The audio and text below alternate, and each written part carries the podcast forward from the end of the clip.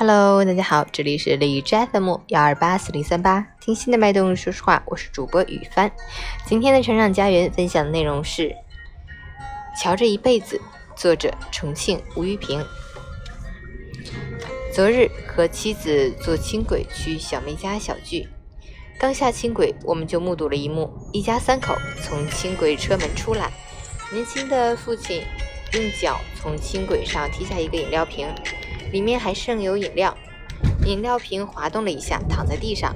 我听见小学生模样的女儿问了他父亲一句：“饮料瓶是谁的？”父亲回答：“可能是车上的人不小心弄丢的。”说罢，一家人说说笑笑，手牵手扬长而去，让这个饮料瓶孤单地待在那儿。我走过去，俯身把它捡起来，放进了垃圾桶里。妻子深有感触地说了一句：“像这样的人和事，简直就是司空见惯，太多了。”是啊，在场女孩的母亲并没有吱声，也许她同样是见怪不惊，更没有意识到孩子的父亲这一举动意味着什么。也许她以为丈夫用脚把饮料瓶从轻轨上踢下来，已经做了一件好事了，剩下的事情该其他人收拾了。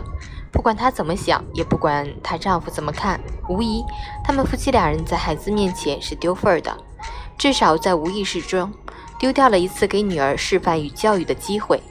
许多时候，不少父母在教育孩子的过程中一套一套的，时常还能够说出这种理论、那种方法，可一碰到具体问题，便凭本能和习惯行事，早已把书上的那些东西抛到九霄云外。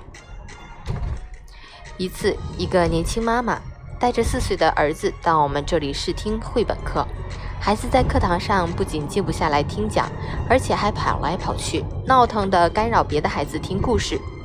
我把孩子的情况反馈给这位妈妈，她告诉我，她儿子在幼儿园接受的是蒙氏教育，言下之意就是自由教育，孩子想怎么样就怎么样。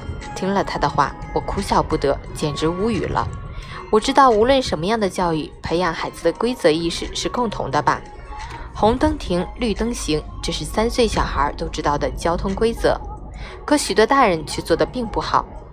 我听到好些孩子告诉过我，他们的爸爸在走斑马线过马路的时候，经常是红灯亮着就大摇大摆地走过去了，理由就是有急事，等不及了。我不太相信有什么事情会急成这样。他们的骨子里并没有真正的规则意识。更糟糕的是，给孩子树立了很坏的榜样。生活中诸如此类的不起眼的小事比比皆是，大多父母并不把他们当回事儿。可正是在这些微不足道的事情中，藏着教育的真谛与契机。人这一生不会有几件大事情发生，更多的是由平平常常的小事情组成的。可以说，在小事情中发出大意义，这是教育的一个有效途径。做父母的要有知微见浊的本领，学会小题大做，我们的孩子就能够得到更好更美的教育。二零二一年二月十四日。